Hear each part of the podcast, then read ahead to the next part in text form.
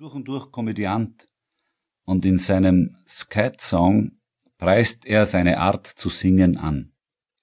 If you feel like shouting, advertise it just this way. Und Sing the silly language without any reason or rhyme. Ihm geht's also offenbar um den humoristischen Effekt.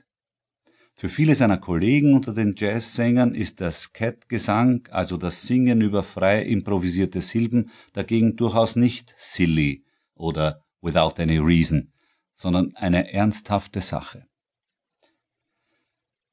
Wie es zu diesem Gesangsstil kam, dazu gibt es in fast allen Jazzbüchern eine Legende nachzulesen.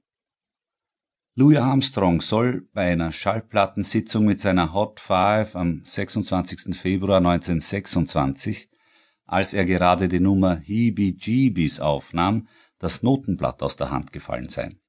Und weil der Aufnahmeleiter nicht abbrechen wollte und ihm das Zeichen zum Weitermachen gab, soll Louis einfach irgendwie ohne Text weitergesungen haben. Und somit war das Scatten erfunden.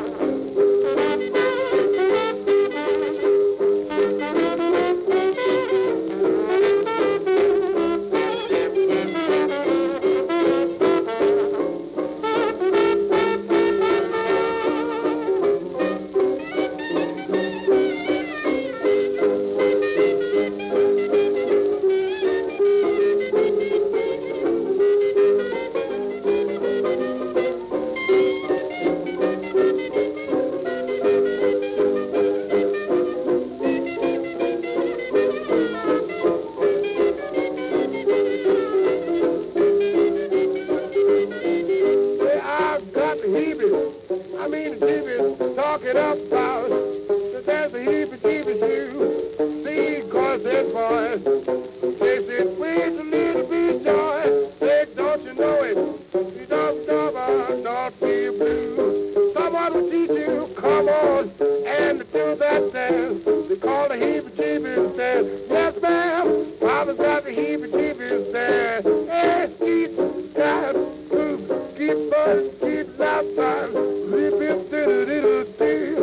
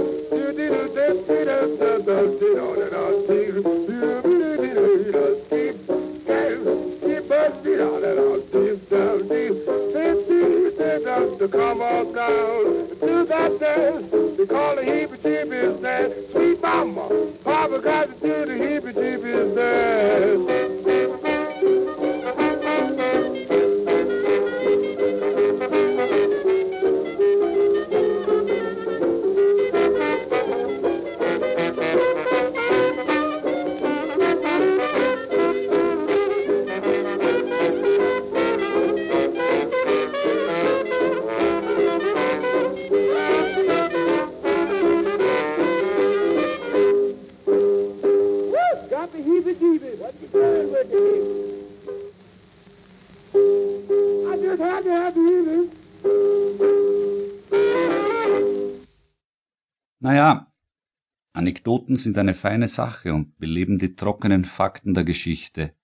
Und wenn man sie oft genug gehört hat, glaubt sie der Urheber vielleicht auch selbst. Armstrong hat die Geschichte nämlich später tatsächlich in einer Rundfunksendung im Gespräch mit Bing Crosby bestätigt. Louis oder Pops, wie ihn die Musikerkollegen nannten, oder auch Satchmo, so der liebevolle Ausdruck der Fans, hat diesen stimmlichen Effekt später noch in vielen Nummern angewendet. Neu war die Methode im Jahr 1926 aber sicher nicht mehr. Ferdinand Jelly Roll Morton, der große Ragtime- und Jazzpianist aus New Orleans, hat die sogenannte Erfindung für das Jahr 1900